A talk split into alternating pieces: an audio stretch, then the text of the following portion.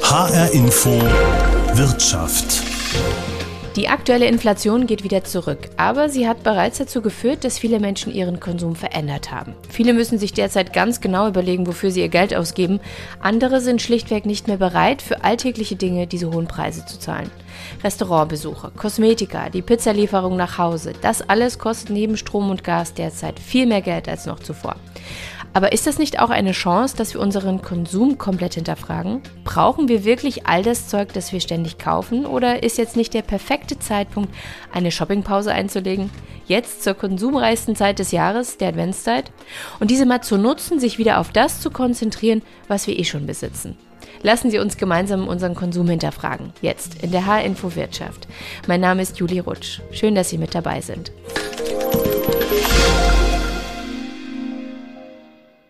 100.000 Dinge besitzt ein Mensch im Schnitt in Deutschland. Wie viel davon haben Sie in der letzten Woche oder in den letzten Monaten wirklich genutzt? Und wie viel davon versauert letztendlich im Schrank oder im Keller? Die Frage habe ich mir auch gestellt und ich bin zu der Erkenntnis gekommen, ich brauche eine Pause. Vom Shoppen, vom ewigen Anschaffen neuer Dinge, die ich eigentlich gar nicht wirklich brauche. Wenn ich durch meine Wohnung schaue, dann fühle ich mich oft regelrecht erschlagen von all dem, das sich in den letzten Jahren angesammelt hat. Und trotzdem werde ich immer wieder dazu verleitet, Neues zu besitzen. Das meiste Geld fließt bei mir aktuell in meinen Campervan, den ich gerade ausbaue. Das ist ein ziemlich kostspieliges Hobby. Technik, Deko, die vielen kleinen Spielereien für das Herumreisen im Van, obwohl das Campen ja eigentlich minimalistisch sein soll. Aber Instagram und YouTube verleiten einen immer wieder dazu, am Ende doch noch mehr einzubauen, als man eigentlich vorhatte. Früher waren es bei mir vor allen Dingen Klamotten und Elektroartikel, wo ich mein Geld für ausgegeben habe. Diese Bereiche sind auch tatsächlich die beiden in Deutschland, für die die meisten Leute shoppen gehen. Aber wie viel liegt am Ende davon letztendlich im Schrank und versauert dort in einer Schublade? Das iPad, das ich ja unbedingt wollte und mit dem ich ja so viel vorhatte, habe ich seit Jahren nicht mehr in der Hand gehabt. Mittlerweile ist mein Schrank so voll, dass ich oft geliebte Teile gar nicht wiederfinde. Und das belastet. Deswegen will ich jetzt mal eine Diät einlegen vom ständigen Konsumieren. Ich war jetzt vor einer Woche im Supermarkt und habe meinen Kühlschrank mit den wichtigsten Lebensmitteln ausgestattet. Seitdem habe ich keinen weiteren Cent ausgegeben. Kein Online-Shopping, keine unnötigen Klamotten, keine teuren Restaurantbesuche. Das sind jetzt sieben Tage am Stück und das fühlt sich schon mal ziemlich lang an, aber auch ziemlich gut. Vor allem, weil auch gerade alles so derart teuer ist und auch gar nicht mehr wirklich Spaß macht zu konsumieren. Ich bin in meinen Recherchen zum Thema Konsumverzicht auf Anna Schunk gestoßen. Anna ist Bloggerin für nachhaltigen Konsum und hat insgesamt eineinhalb Jahre darauf verzichtet zu konsumieren. Und ich wollte von ihr wissen, was sie dazu angetrieben hat. Ich habe auf Kleidung verzichtet für anderthalb Jahre, weil das, und ich glaube, das geht vielen Menschen so, behaupte ich jetzt einfach mal so, ähm, einer der Bereiche ist, in dem wir, glaube ich, am hemmungslosesten shoppen in Deutschland. Genau, und deshalb ähm, habe ich mich dazu entschieden, weil ich einfach gemerkt habe, dass ich da gar nicht wirklich drüber nachdenke, ob ich die Dinge wirklich brauche, die ich so allen kaufe. Ähm, ich habe ein paar Jahre lang bei einem Frauenmagazin gearbeitet. Da gehörte es, wir haben uns, glaube ich, gegenseitig angestachelt, zum guten Ton, sich auch mal in der Mittagspause ein T-Shirt zu kaufen. Und da die Preise und die Möglichkeiten das zuließen, ähm, ja, ist das in meinem Leben irgendwann so ein bisschen außer Kontrolle geraten. Und ich habe es gerade schon gesagt, ich glaube, ähm, da gibt es viele, die so ungefähr mein Jahrgang sind. Ich bin Anfang der 80er geboren, die halt mit dem Aufkommen von ähm, Fast Fashion da ordentlich zugeschlagen haben. Und das habe ich irgendwann hinterfragt und mir überlegt, wie ist das eigentlich, wenn ich das mal gar nicht mehr mache. Also letztendlich ist man da so ein richtiges Opfer quasi des Marketings, dass man sagt, ich muss es jetzt unbedingt haben. Dem hast du ja dann aber anderthalb Jahre widerstanden. Das ist eine lange Zeit. Erst recht, wenn man ähm, jetzt sich die letzte Black Week noch vor Augen führt und die ganzen Prozente, die einem entgegengeschleudert werden, dass man dieses Stück ja noch braucht, dass man das noch kaufen muss. Was hat der Verzicht aber mit dir gemacht, dass du gesagt hast, jetzt ähm, konsumiere ich mal gar nichts davon? Ich habe mich damit total gut gefühlt. Also ich habe äh, innerhalb kürzester Zeit gemerkt, dass ähm, ich ganz genau weiß, was ich wirklich anziehen will, dass es ganz oft nichts mit dem zu tun hat, was gerade angesagt ist, sondern es eigentlich ein relativ schlichter Stil ist, für den ich alles im Kleiderschrank habe. Und das hat mich extrem erleichtert, muss ich ganz ehrlich sagen. Ich habe mich auf andere Sachen ähm, konzentriert und das ist auch erwiesenermaßen so, ähm, da gibt es verschiedene Studien, dass es halt wahnsinnig erleichtert sein, äh, dass es wahnsinnig erleichternd sein kann, wollte ich sagen. Ähm, weniger zu besitzen und sich weniger Gedanken darüber zu machen, was man denn als nächstes braucht. Und ich glaube, das geht vielen Menschen in unserer Gesellschaft so. Also ich glaube, du musst kein krasser Shopaholic sein oder irgendwie ein Trendspion, um wirklich suggeriert zu bekommen, dass du halt immer mehr brauchst. Das ist halt Kapitalismus.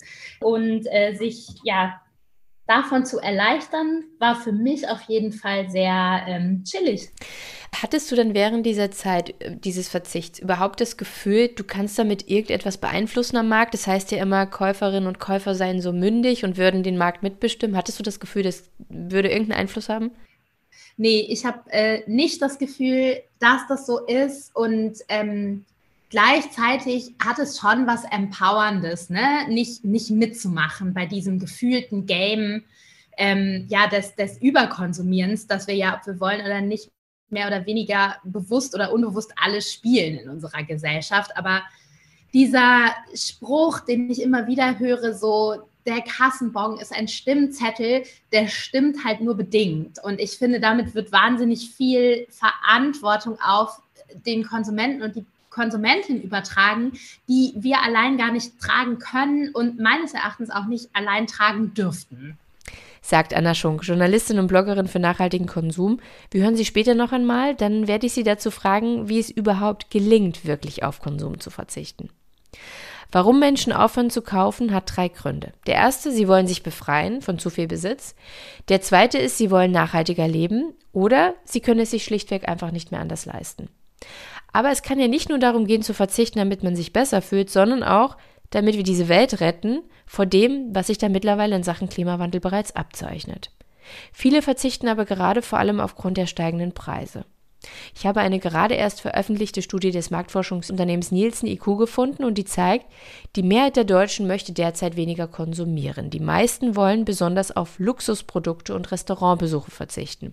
10.000 haben an der Befragung teilgenommen und mehr als die Hälfte von ihnen möchte nur noch Produkte kaufen, die sie wirklich benötigen. Auffällig sei, dass sich immer mehr Menschen fragen, worauf sie am ehesten verzichten könnten und dies dann auch wahrhaftig tun, heißt es. Also viele beschäftigen sich gerade mit dem Thema Konsum und dessen Verzicht, allen voran aufgrund der aktuellen Krise. Und das ist doch der ideale Zeitpunkt, um mal wieder ins Fühlen hineinzukommen. Wie fühlt es sich an, weniger zu kaufen und dann auch zu besitzen? Wie fühlt es sich an, seine Abende dann nicht mehr damit zu verbringen, virtuelle Warenkörbe zu füllen, sondern die Zeit für was anderes zu nutzen? Wissenschaftler der Universität Arizona haben 2018 untersucht, wie es Menschen beeinflusst, wenn sie ihr Konsumverhalten verändern. Wenn sie einerseits ihren Konsum nachhaltiger gestalten und andererseits komplett verzichten. Und das Ergebnis war, und das war selbst für die Urheber der Studie spannend, nur wenn die Menschen auf Konsum verzichtet haben, konnten die Wissenschaftler erkennen, dass sich das psychologische Wohlbefinden gesteigert hatte. Beim Wechsel auf nachhaltige Produkte konnten sie das nicht erkennen.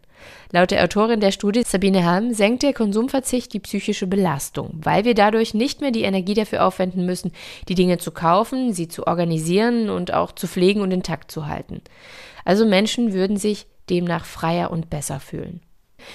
Aber was macht das mit unserer Gesellschaft? Das wollte ich von Michael Jeckel wissen. Er ist Konsumsoziologe an der Uni Trier, hat ein bedeutendes Standardwerk veröffentlicht in dem Bereich und ist nebenbei auch noch Präsident der Uni. Michael Jeckel kann aktuell erkennen, dass sich viele Menschen dieses Jahr zur Advents- und Weihnachtszeit auf Konsumverzicht einstellen.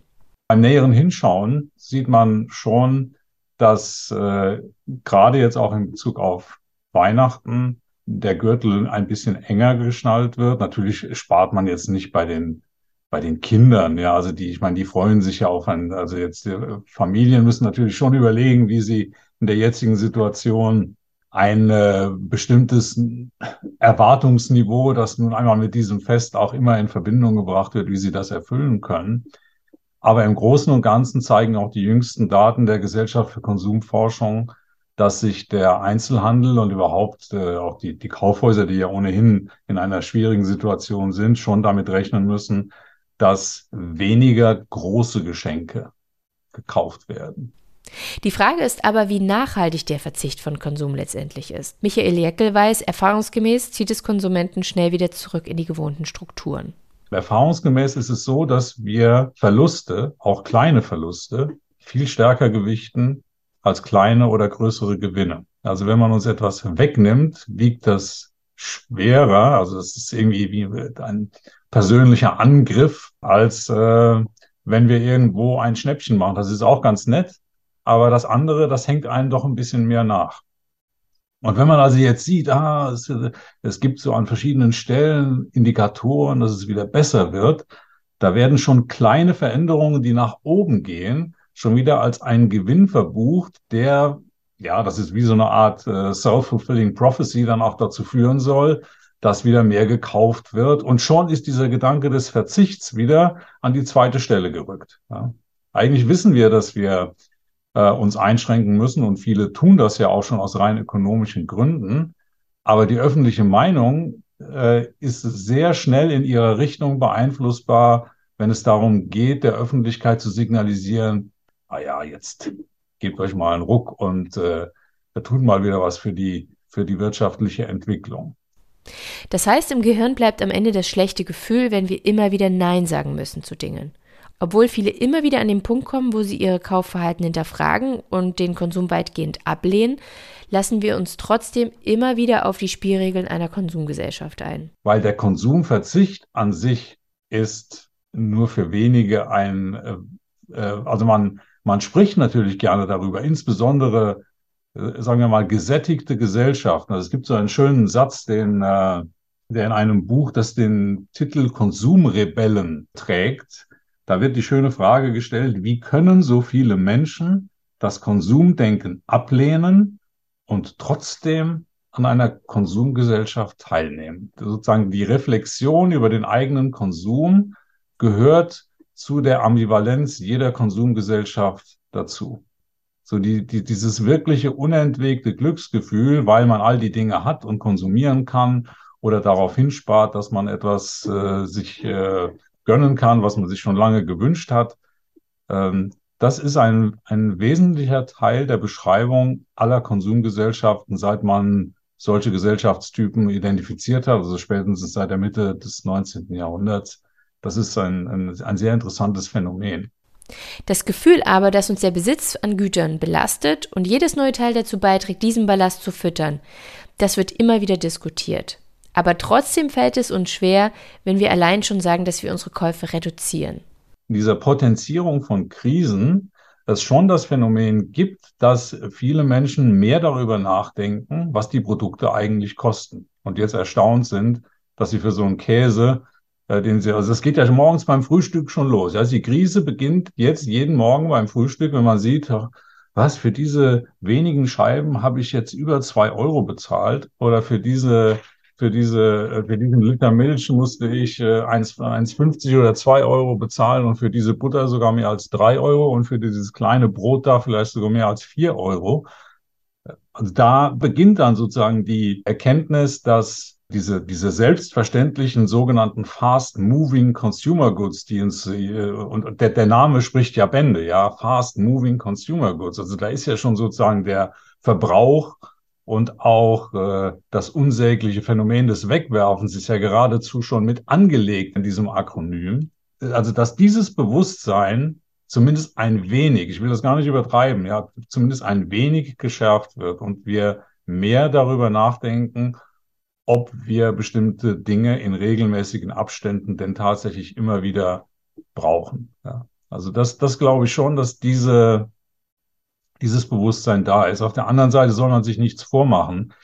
Äh, die wirklich radikalen Formen des Konsumverzichts sind zwar immer Talkshow-tauglich, also dass man Menschen einlädt, die sich wirklich komplett von diesem Mechanismus von äh, des, äh, des ständigen Verbrauchs und der ständigen Entwicklung neuer Produkte und Dienstleistungen und so weiter verabschiedet haben. Aber für die meisten ist das viel zu anstrengend. Und äh, deswegen suchen sie natürlich nach moderaten Formen des Verzichts und sagen, ja, dann halt weniger von etwas, ja. Das sagt Michael Jackel, Konsumsoziologe und Präsident der Uni Trier. Ich habe heute zum ersten Mal nach sieben Tagen wieder Geld ausgegeben, aber nur, weil mein Kühlschrankinhalt sich so langsam dem Ende neigt. Ich möchte meinen Verzicht von Dingen, von materiellen Konsum, den ich mir immer wieder angeschafft habe, tatsächlich weiter durchziehen. Aber ich bin noch unsicher, wie ich da die Grenzen ziehe. Kaufe ich nur noch Lebensmittel im Supermarkt oder gehe ich trotzdem auch weiter ins Restaurant? Wie lange ziehe ich die Pause überhaupt durch? Wie schütze ich mich gegen all die Marketingtricks der Händler? Diese Fragen wollte ich nochmal mit Anna Schunk besprechen. Wir haben sie vorhin schon gehört. Sie hat es geschafft, eineinhalb Jahre keine Kleidung mehr zu kaufen. Mm, also erste Strategie immer Fokus bei allen Menschen, die etwas verändern möchten. Also generell, auch wenn wir jetzt mit diesem von dir vorhin angesprochenen schlechten Gewissen im Supermarkt stehen und uns überlegen, okay, was wollen wir jetzt machen? Bio, regional, mit Verpackung, ohne Verpackung, mit Siegel, ohne Siegel. Fokussieren, gucken, was ist dir persönlich am wichtigsten, was triggert dich am meisten und an der Stelle dann halt ähm, verändern. Und das würde ich bei einem Konsumverzicht auch empfehlen. Bist du jetzt irgendwie ein Riesenfan von Smartphones und hast das Gefühl, du brauchst halt jedes Jahr das Neue? Ja, will ich jetzt nicht bewerten, dann mach meinetwegen das, aber such dir halt eine andere Stelle, wo es dir leichter fällt oder eine andere Stelle, wo es dich wütender macht, dass zum Beispiel Rohstoffe von Kindern abgebaut werden oder so. Wenn dich das triggert, dann verzichte auf, auf alles, wo so ein Rohstoff drin ist oder so. Also such den Fokus, wäre mein, mein erster ähm, Hinweis. Außerdem finde ich es immer ganz gut, sich bewusst zu sein, was wir eigentlich alles besitzen. Ich glaube, 100.000 Gegenstände pro Person in Deutschland. Das ist unfassbar viel. Ähm, sich das manchmal vor Augen zu führen oder vielleicht im eigenen Kleiderschrank ein bisschen shoppen zu gehen. Da liegen ja auch oft Teile sehr weit hinten, die man vielleicht auch schon wieder vergessen hat. Das ist immer ganz gut. Wenn es jetzt nicht ums Einkaufen gehen geht, sondern ums Online-Shoppen, finde ich eine Nacht drüber schlafen immer ganz gut denke ich dann noch dran oder habe ich es vergessen? Wir können es ja sogar in Einkaufswägen legen und dann liegt es da morgen immer noch. Also kann man echt gechillt nochmal gucken, ob man es wirklich braucht. Und ich glaube, wir tun alle ganz gut daran, wieder so Langzeitbeziehungen zu führen mit, äh, mit unseren Dingen und nicht so kurze Affären. Ähm, ich finde, wir könnten ruhig ein bisschen mehr Zeit und Aufwand sowohl in die Beschaffung als auch ähm, in die Langlebigkeit unserer Produkte investieren. Das sind echt coole Punkte. Du hast vorhin einen angeführt, dass man halt, wenn man jetzt zum Beispiel in, in die Mall geht eine, oder vielleicht zu einem schwedischen Möbelhaus, was ja ganz oft passiert, dass man eben da reingeht, man hat eine Liste und sagt, okay, diese drei Dinge brauche ich, man kommt mit zehn raus, äh, wenn es gut läuft. Und ähm, wie kann man aber diesen Impulsen dann vor Ort in, ähm, widerstehen? Klar, die Liste hat man, man geht ja auch ganz stolz rein und sagt, heute schaffe ich das. Und am Ende ist es doch wieder mehr geworden. Also wie kann ich vor Ort im Geschäft den Impulsen widerstehen? Du, weißt du was, Guli? Keine Ahnung. Ich glaube, es ist ähm, relativ menschlich, das nicht immer zu können. Das ähm, ist auch erwiesen, also gerade so ähm, Schnäppchenpreise oder auch rote Preisschilder, die triggern uns so sehr, also und setzen so viel Dopamin schon im Gehirn frei und, und äh, so viele Glücksgefühle, dass wir da, glaube ich, teilweise gar nicht wirklich gegen ankämpfen können, das eine oder andere Schnäppchen dann doch mal zu machen oder den äh, Überkonsum oder dann doch irgendwie zur Duftkerze greifen, obwohl wir die gar nicht wollten.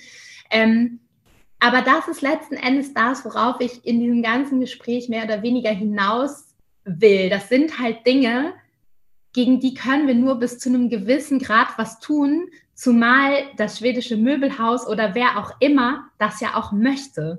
Das ist also jede, jede Mall, jeder Ort, wo wir irgendwas einkaufen, will, dass wir da etwas einkaufen. Es gibt nicht umsonst diese sogenannte diesen Quengelgang direkt vor der Supermarktkasse, wo auf Kinderhändchenhöhe dann nochmal die ganzen Schokoladen stehen. Das haben sich ja Menschen ausgedacht, damit wir ganz, ganz viel kaufen. Und da dann immer zu sagen, so, nee, also du musst dich jetzt dazu entscheiden, das nicht zu tun. Sei eine gute Konsumentin.